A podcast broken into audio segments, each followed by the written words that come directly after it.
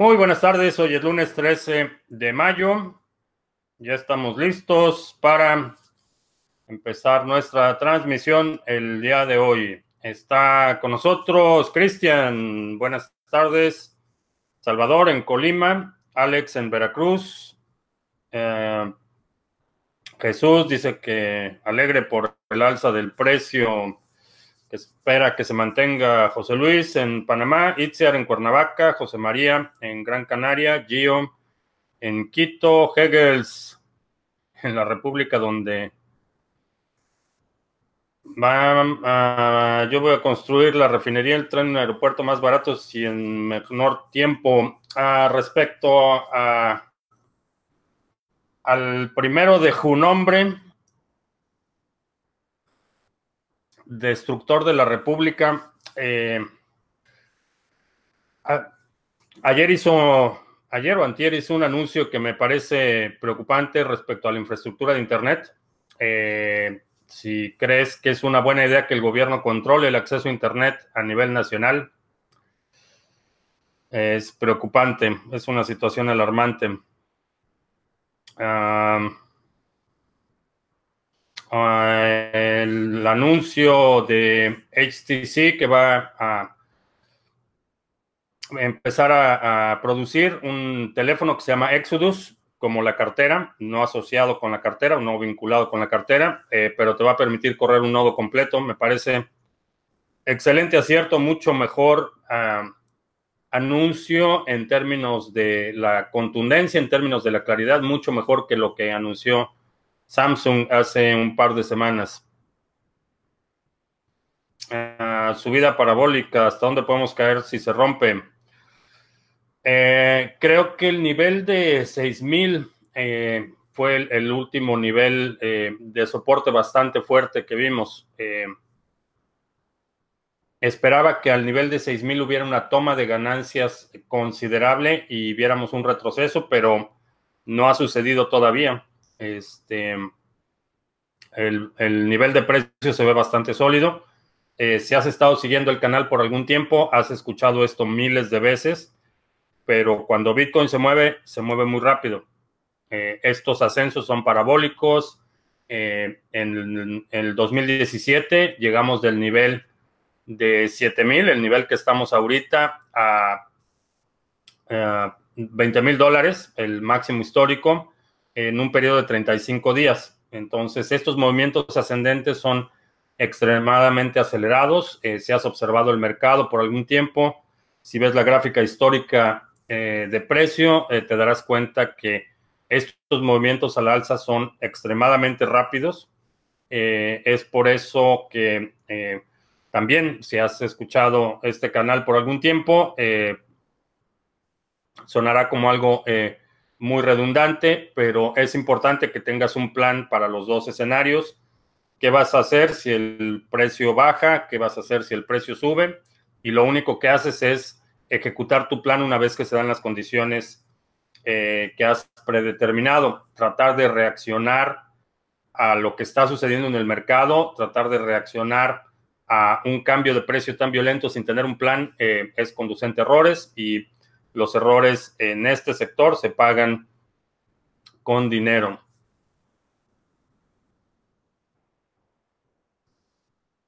Eh, Juan José en Cuautla 15 comercios en Estados Unidos eh, empezaron a aceptar Bitcoin, Barnes Noble, Bed Bath Beyond, GameStop, Lowe's, Nordstrom, Office Depot, Whole, eh, Foods. Eh, sí.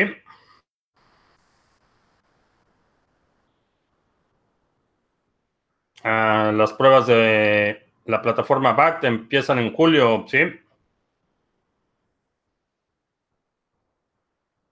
Nabucodonosor en Bogotá, Giorgio en Barcelona. Alessandro, a ver si nos puedes mandar un update de,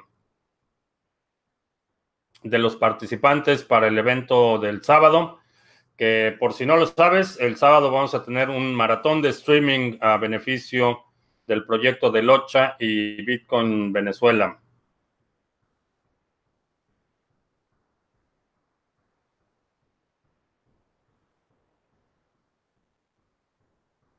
Ah, la inversión de JP Morgan en Pemex.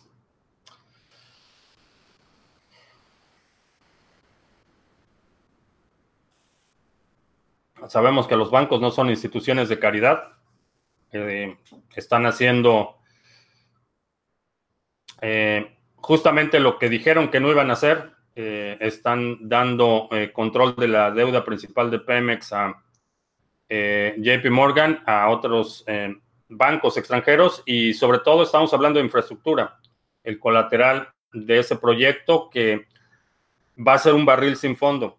El proyecto, eh, toda la gente que ha evaluado eh, los parámetros en los que se quiere construir, eh, ha dicho que es inviable en el tiempo y en el precio que quieren.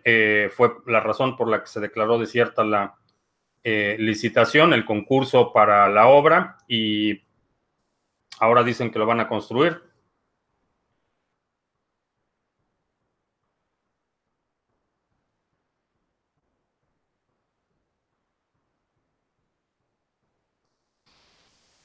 Eh, ¿Cuál creo que será la mejor cripto? Eh, ¿Bitcoin? ¿O la mejor? ¿En qué sentido? Eh, he estado evaluando en los últimos días bastantes alternativas, cosas que algunos suscriptores han comentado, proyectos que me han sugerido. Y hay un, tema que quiero hacer un comentario rápido. Estoy viendo muchos proyectos cuya principal, eh, la, eh, promesa única de venta o su posicionamiento es en función a la velocidad de las transacciones. Creo que aunque esta velocidad de las transacciones en, la arquitectura de cadena de bloques no puede superar las ventajas que tiene eh, la gráfica dinámica cíclica o Tangle, creo que el apostarle a la velocidad de transacción únicamente es un error. Creo que los proyectos cuya única ventaja sobre otros proyectos es que son más rápidos, eh, creo que en el largo plazo van a eh, van a ser desplazados y la... Esto es porque hay muchos casos de uso en los que eh, la velocidad no es un factor crítico, eh, la seguridad es un factor crítico, la inmutabilidad es un factor crítico, la, la resistencia a censura es un factor crítico y la velocidad pasa a un segundo o inclusive un tercer nivel en términos de, prioridades. Eh, el, caso, eh, el, caso de uso, por ejemplo, para transacciones instantáneas o muy rápidas, generalmente tiene que ver con el comercio al menudeo. En términos económicos, el comercio al menudeo representa la, menor porción de la actividad económica. Y mientras más grande es el actor económico, eh, menor es su necesidad por la inmediatez de la transacción. ¿A qué me refiero?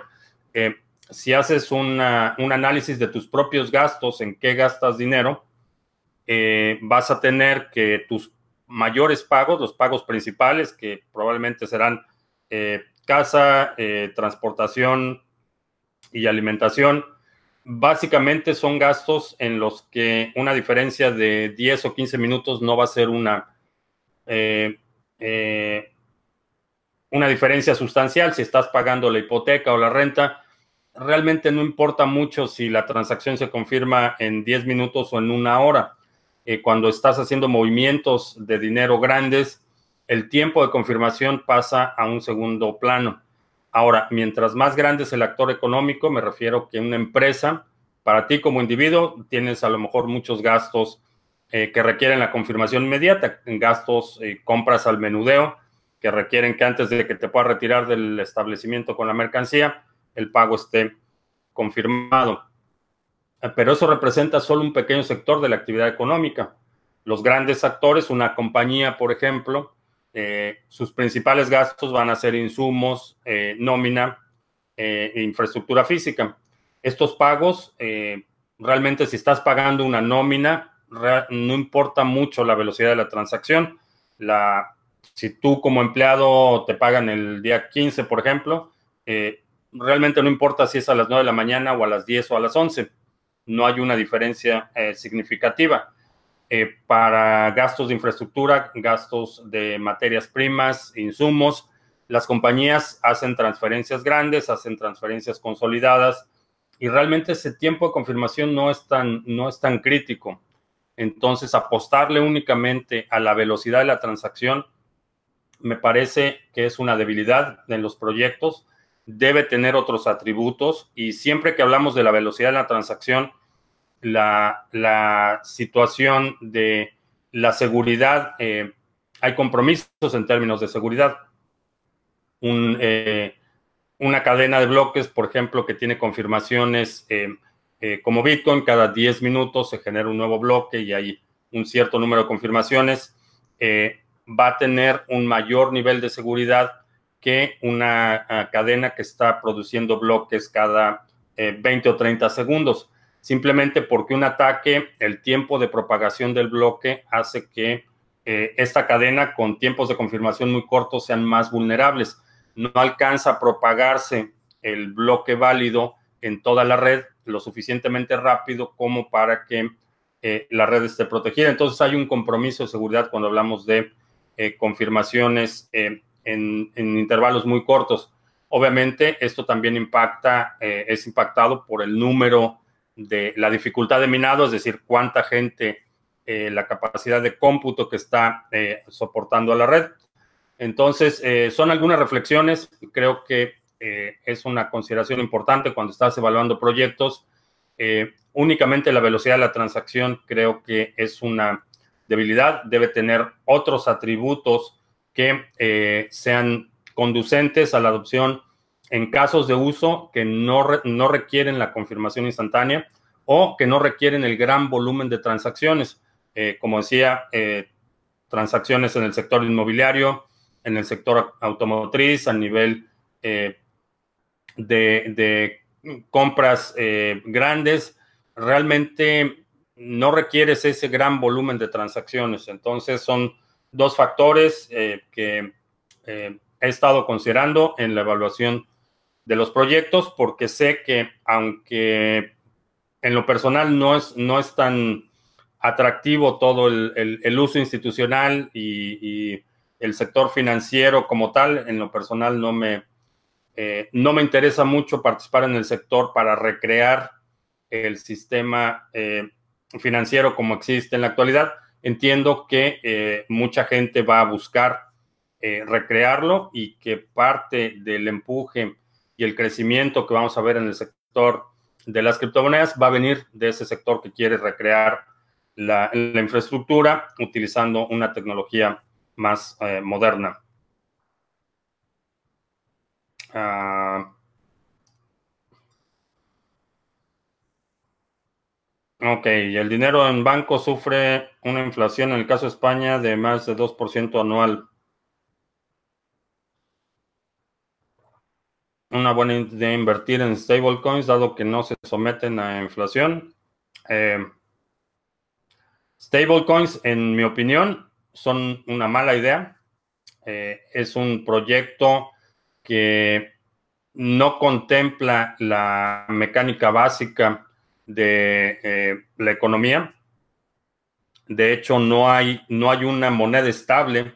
Por definición, no puede ser estable. Eh, puede estar pegada o respaldada por algún activo en particular, pero en mi opinión es únicamente una, duplicas el riesgo.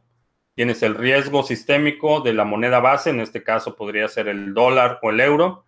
Después tienes el riesgo eh, del emisor, es decir, quien está emitiendo este, este eh, stablecoin, quien respalda, eh, tienes un riesgo adicional ahí. Entonces, en mi opinión, stablecoins, instrumentos como el Tether, como el Gemini Dollar, como el TrueSD, son útiles en el corto plazo eh, son útiles para hacer eh, transferencias entre exchanges, eh, pueden ser un lugar para estacionar un poco el dinero mientras hay momentos de alta volatilidad en el mercado, pero no, no como una moneda de reserva definitivamente y ni siquiera como inversión, porque si la moneda base está pegada, por ejemplo, el stablecoin está pegado al dólar y el dólar, como sabemos, pierde poder adquisitivo cada año, esa inflación, ese 2% anual, que es nominal, es, la, inflación oficial, pero esa inflación no considera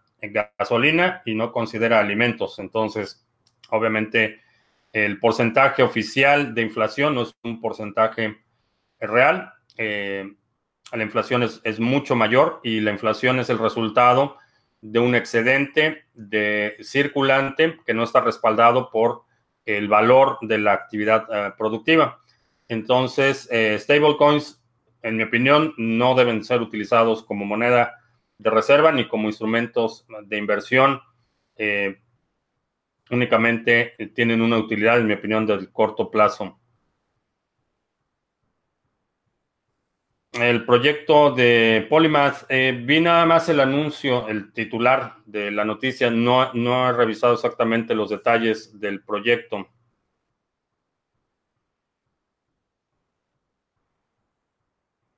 La subida del precio de Bitcoin que estamos ahora es la más grande de la historia. Eh, no, no es la subida más grande de la historia.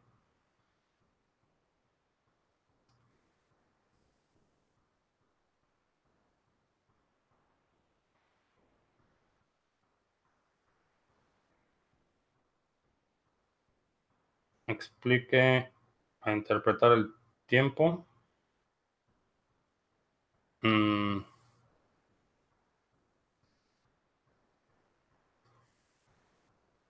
Ah, UTC. UTC es el tiempo universal coordinado. Es el mismo que el meridiano de, el meridiano de Greenwich. O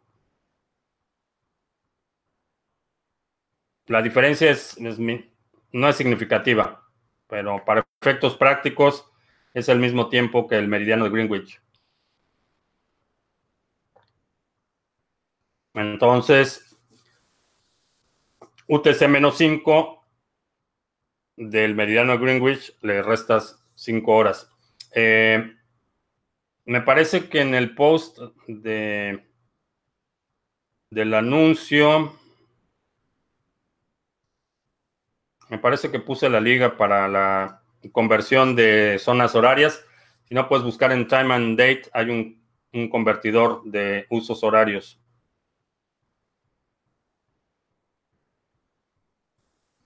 Ah, importa más la velocidad cuando se trata de abrir canales transaccionales, por ejemplo, para comercios, consumo de datos basados en tiempo de consumo. Sí, hay, hay algunas aplicaciones para las que la velocidad es importante pero estas, estas aplicaciones generalmente representan un volumen de transacciones, un número de transacciones alto y un valor por transacción relativamente bajo.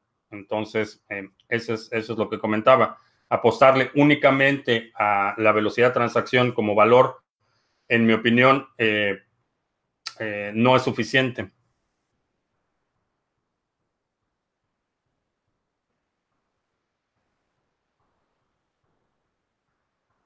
UTC-5 es hora del centro de Estados Unidos.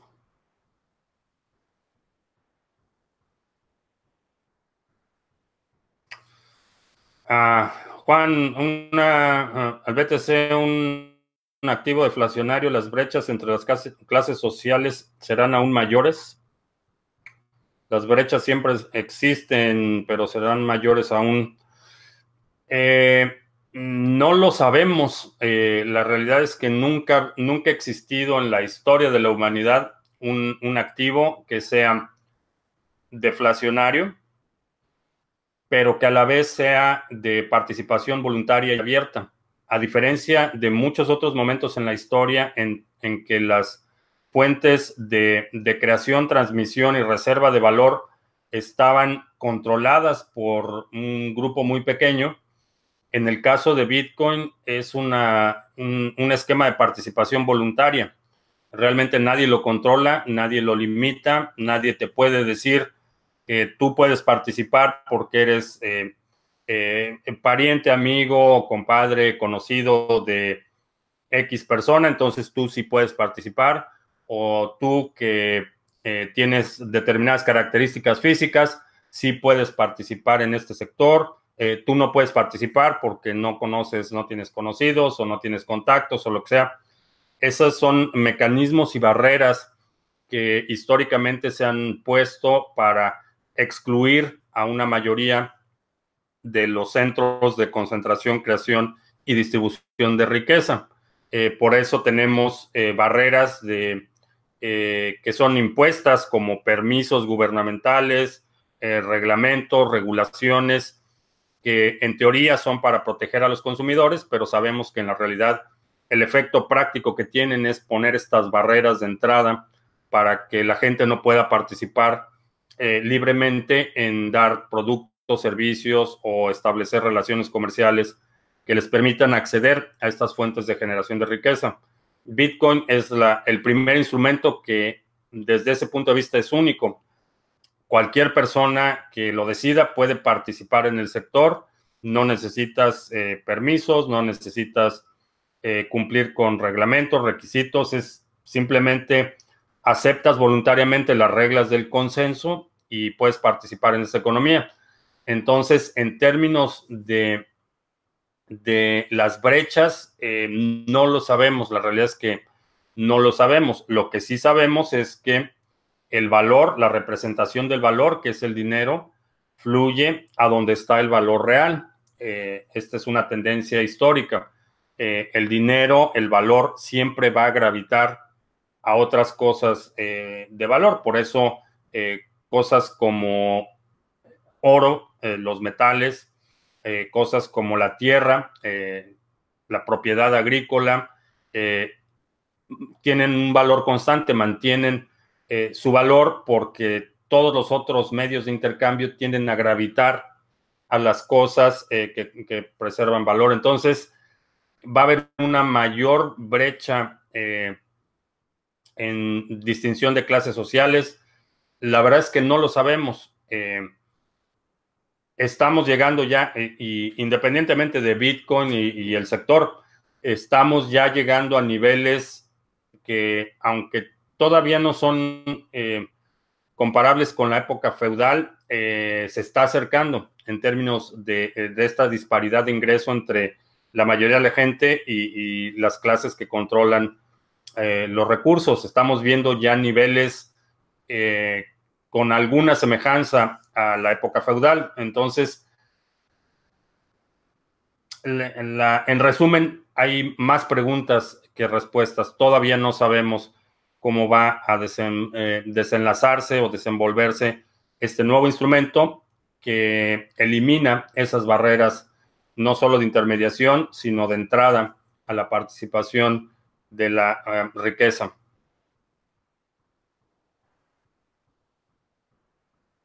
Eh, ¿Qué tanto está afectando la guerra comercial de Estados Unidos y China en la subida? Definitivamente hay mucha preocupación en los mercados, mucha preocupación, incertidumbre, porque una de las medidas que decidió tomar el Banco Central en China fue vender la deuda de Estados Unidos, deshacerse de la deuda, y esto pone presión porque eh, de alguna forma eh, sí pone presión a Estados Unidos desde el punto de vista de la deuda.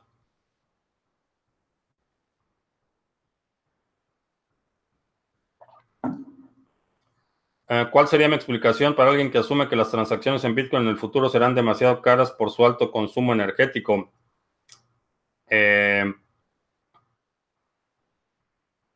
primero, que el consumo energético eh, no es particularmente alto.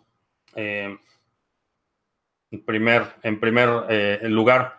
En segundo lugar, estamos viendo una gran cantidad de innovación en, el uso de energías renovables, particularmente la energía geotérmica, hidroeléctrica, son quizá de las dos principales fuentes de generación de energía para eh, el minado de Bitcoin, que es básicamente como mantienes la seguridad en la red.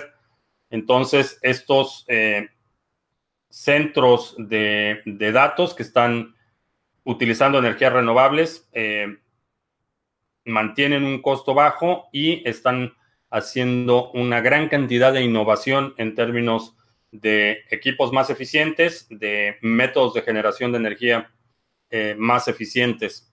Entonces, en términos de costo-beneficio, el tener un instrumento que es resistente a censura, que es inmutable, que es de participación voluntaria, en mi opinión, justifica un alto costo eh, energético en términos de costo por transacción, pero en mi opinión está plenamente eh, justificado.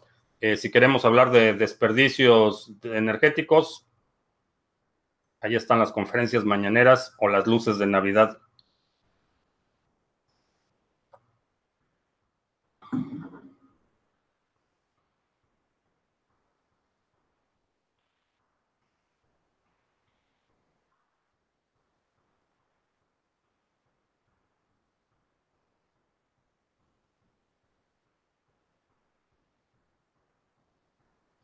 ¿Qué pienso de la minería espacial?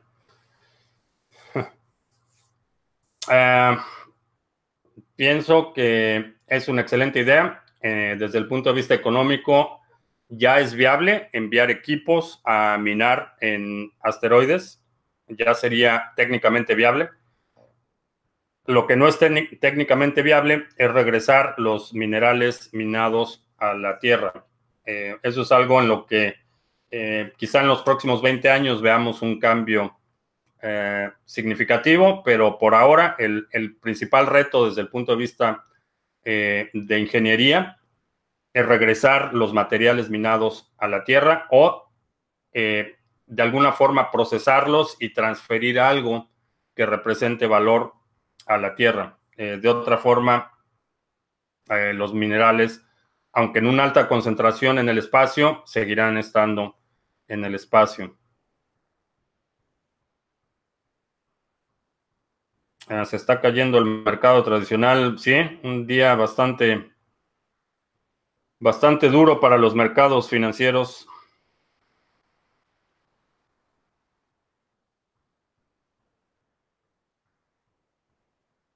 No solamente Navidad y Halloween, ¿qué onda? Me refiero a las luces, celebraciones y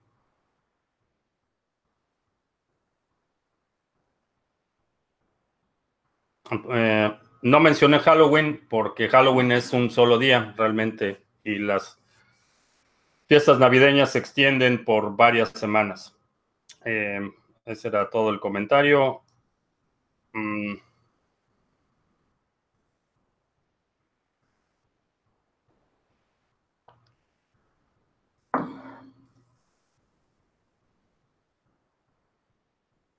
Bitcoin, al ser una tecnología no permisionada abierta, representa lo que el motor de combustión, electricidad, la imprenta y Gutenberg representaron al sector económico. Sí, definitivamente estamos, estamos presenciando una eh, revolución tecnológica eh, comparable con la invención de la imprenta. Eh, hay mucha gente que se enfoca únicamente en la cuestión del precio, pero desde el punto de vista del cambio de paradigma, de la separación del dinero y Estado eh, es un, un, cambio eh, que en 400, 500 años la gente va, va, a hablar de ese momento en el que surgió por primera vez un instrumento que permitía separar eh, esta función de dinero y Estado, y como Estado me refiero poder político. De la misma forma que la imprenta eh, produjo cambios eh, irreversibles en el control, en el monopolio del conocimiento, en el monopolio de, eh, Evangelio, en el caso de la, de la Iglesia Católica, los cismas que se dieron y las fracturas que hubo en, en la Iglesia, el debilitamiento de la iglesia como poder hegemónico es el resultado de la invención de la imprenta y de la difusión de ideas eh, con mucho mayor libertad. Seguía siendo un proceso caro eh, al principio. Producir un libro era un proceso muy caro, pero nada comparable con lo que era producir un libro por los escribanos eh, escrito a mano. Entonces, la imprenta viene a revolucionar, empieza, empieza a democratizar el acceso al conocimiento y estamos viendo un fenómeno similar. Hasta ahora únicamente eh, la gente con poder político eh, y con poder y por poder político me refiero a, la amenaza implícita de la violencia obliga a otros a utilizar eh, la moneda que ellos determinan. Entonces, si naces en México, el gobierno de México te va a obligar a utilizar su moneda bajo amenaza de, violencia. Si, si quieres crear tus propios, tus propios billetes, te dicen que estás falsificando dinero y te meten a la cárcel. Eh, lo mismo todos los países eh, obligan a la gente a utilizar su moneda bajo amenaza de cárcel y violencia. Eh, Estados Unidos hace de esto una industria multinacional y, y, como país obliga a otros países mediante la amenaza de violencia a que utilicen su moneda para el intercambio. Entonces, a diferencia de estas instancias en las que tienes un poder político respaldado por la amenaza de violencia que está obligando a la gente a utilizar un instrumento de cambio y de aceptar el valor que el poder político determina que tiene su instrumento de cambio, vemos una transformación completa a un esquema en el que nadie determina el valor, primero. Segundo, nadie puede cambiar las reglas. Y, esto tiene que ver directamente con el valor, porque la inflación, la emisión extra de dinero no respaldado por actividad económica real, hace que todo el circulante pierda valor. Eh, entonces, en este sentido, cambiar las reglas, quien controla las reglas de la emisión y el, y el suministro, controla implícitamente el valor eh, de la moneda. Eh, es una de las razones por las que las stablecoins, en mi opinión, son una, mala, idea.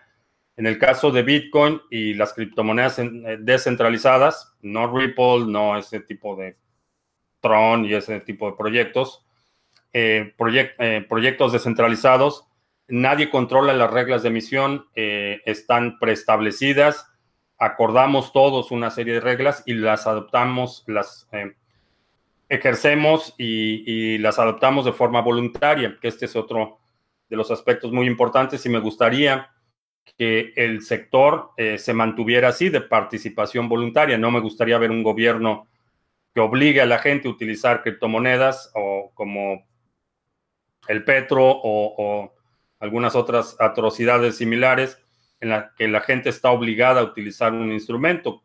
Preferiría que se mantuviera Bitcoin de, manera totalmente voluntaria. Quien lo quiera aceptar, que lo acepte. Quien no lo quiera aceptar, que utilice otra cosa, que utilice Litecoin o que utilice Dash.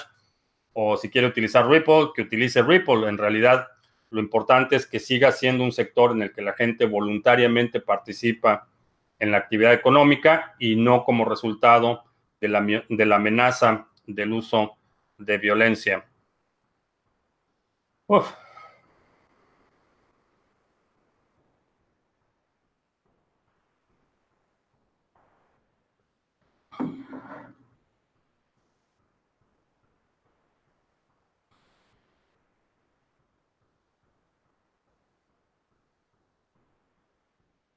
Ah,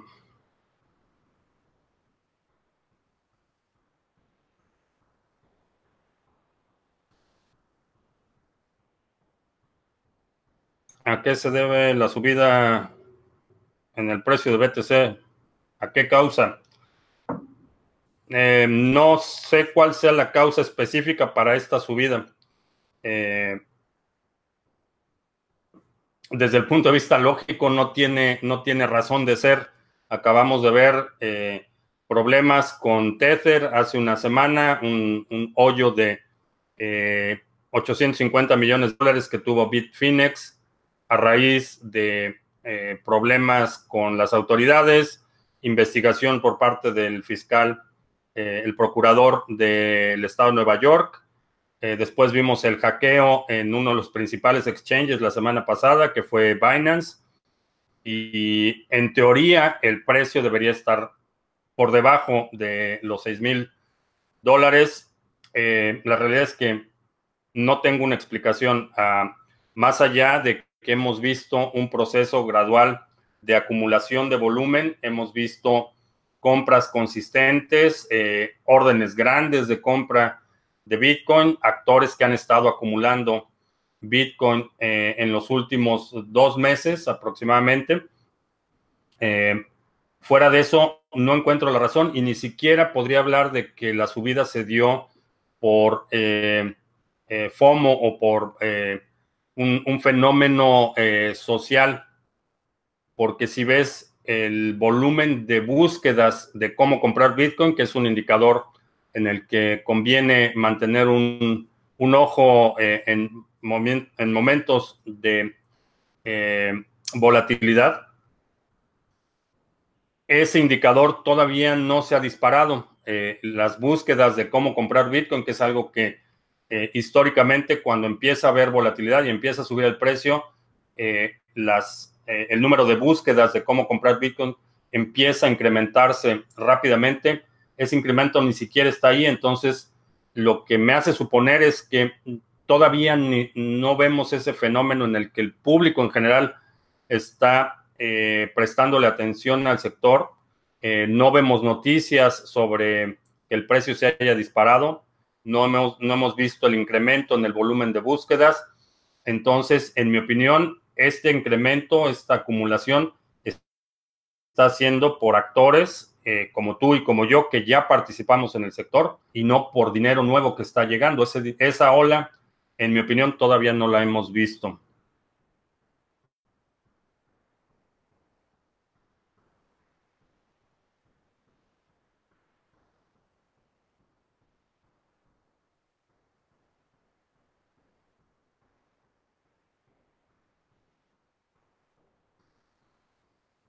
Ah, tienen los saqueos con los arbitrajes algo que ver. Eh,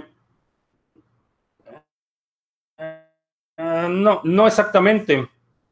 Eh, lo que sucede es que cuando un exchange es hackeado, generalmente lo que sucede es que suspenden depósitos y retiros. Entonces, hay un, un corto de liquidez, hay poca liquidez en, el, en el exchange y el exchange queda aislado. Eso es lo que abre la oportunidad para que haya diferencias considerables de precio porque el dinero no, no puede ser movido en este exchange.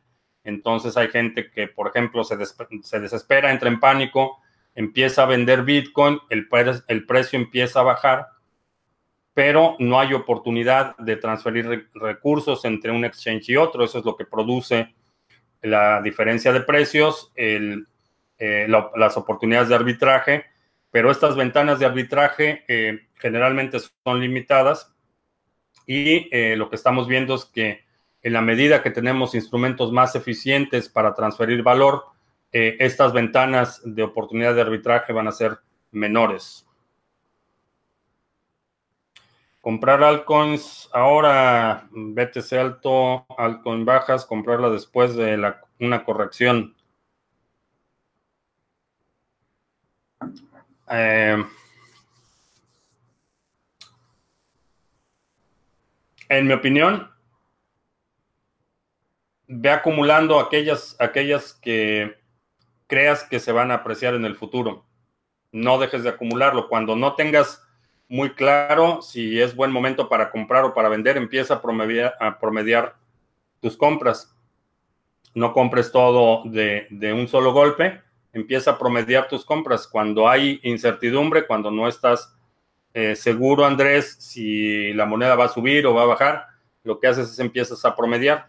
Eh, pero en mi opinión, eh, como lo comenté la semana pasada, estamos viendo ese proceso en el que vemos una retracción en las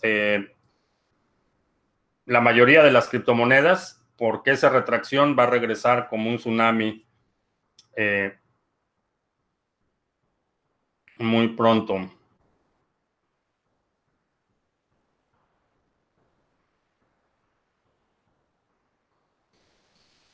Ah, el precio de BTC subió 2.600 euros, 36% eh, en 15 días. Creo que hay una sobrecompra y acabará con una gran bajada. No creo que todavía estamos llegando a niveles de sobrecompra.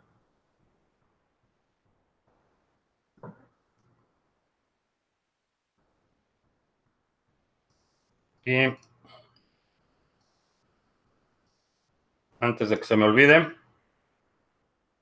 un recordatorio eh, muy importante. Este sábado 18 de mayo, a partir de las 9 de la mañana, hora del centro de Estados Unidos, voy a estar transmitiendo en este canal. Va a ser un maratón de streaming a beneficio de Locha y Bitcoin Venezuela. Son dos proyectos que creo que son, eh, en lo personal, creo que son muy importantes eh, por eh, lo que están haciendo en Venezuela con los comedores populares. Están organizando algunas actividades que van a beneficiar a nuestros hermanos en Venezuela que lo necesitan urgentemente. Y el proyecto de Locha, que es una red mesh que te va a permitir reutilizar equipos, eh, dispositivos existentes, reutilizarlos, eh, van a desarrollar el software y los planes para la red mesh, que puedas hacer transacciones, transmitir transacciones sin conexión a Internet, y hablo de transacciones de Bitcoin, pero en general transmitir datos y mensajes utilizando una red mesh. esta tecnología es sumamente importante, sobre todo para casos de censura generalizada, como lo que eh, me temo vamos a ver en Venezuela del Norte en algunos años, cuando el gobierno controle el acceso a Internet. Eh, en casos de desastre, son eh, tecnologías que pueden beneficiar a mucha gente y que necesitan dinero para ser desarrolladas. Vamos a tener este maratón de streaming. entre los invitados va a estar Juan Galt, nos va a acompañar a las 12 eh, al mediodía. Vamos en el transcurso del día, vamos a subastar eh, dos libros autografiados por eh, Seifidia Anamus. Nos eh, regaló dos libros autografiados. Va a estar, vamos a estar también regalando una sorpresa que nos va a dar Alena, la fundadora de Satoshi Labs, el, fabricante de Trezor, también nos va a mandar ahí una sorpresa para eh, subastar. Y no sé si Alessandro tenga por ahí alguien más confirmado. Eh, tengo entendido que va a estar eh, Tech con Catalina. Lunaticoin también va a estar con nosotros. estamos terminando de afinar los horarios.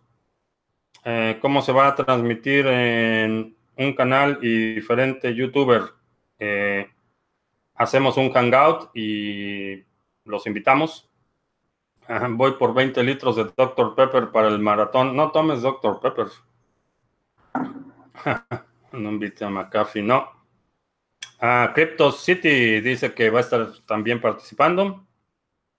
Bueno, eh, McAfee, no, selecciono a mis amistades. Eh, no me gusta asociarme con ese tipo de personajes. Bien, eh, pues vamos a, eh, Alessandro, si me puedes mandar el correo con los datos, a ver, para ir programando, ir definiendo el programa. Bien, eh, pues ya se nos acabó el tiempo. Te agradezco mucho que me hayas acompañado. Te recuerdo que estamos lunes, miércoles y viernes a las 7 de la noche, hora del centro, martes y jueves a las 2 de la tarde. Este viernes 17 eh, no va a haber transmisión porque necesito prepararme para el maratón el sábado. Eh, y te espero el sábado a las 9 de la mañana. Aquí en la descripción del video está el link con el post donde explico un poco más con detalle de qué se trata, cuál es el propósito, algunos links para que puedas ver más detalles de qué es lo que queremos hacer, cómo lo queremos hacer. Y eh, te pido de favor que le eh, que compartas la información sobre el eh, maratón de streaming el próximo sábado. si tienes algún youtuber, podcaster o creador de blogs que creas que deba estar invitado, nos puedes enviar un mensaje a través de Twitter o dejarlo en el, un comentario aquí en este video para que lo invitemos y tengamos la mayor participación posible. Por mi parte es todo. Gracias y hasta la próxima.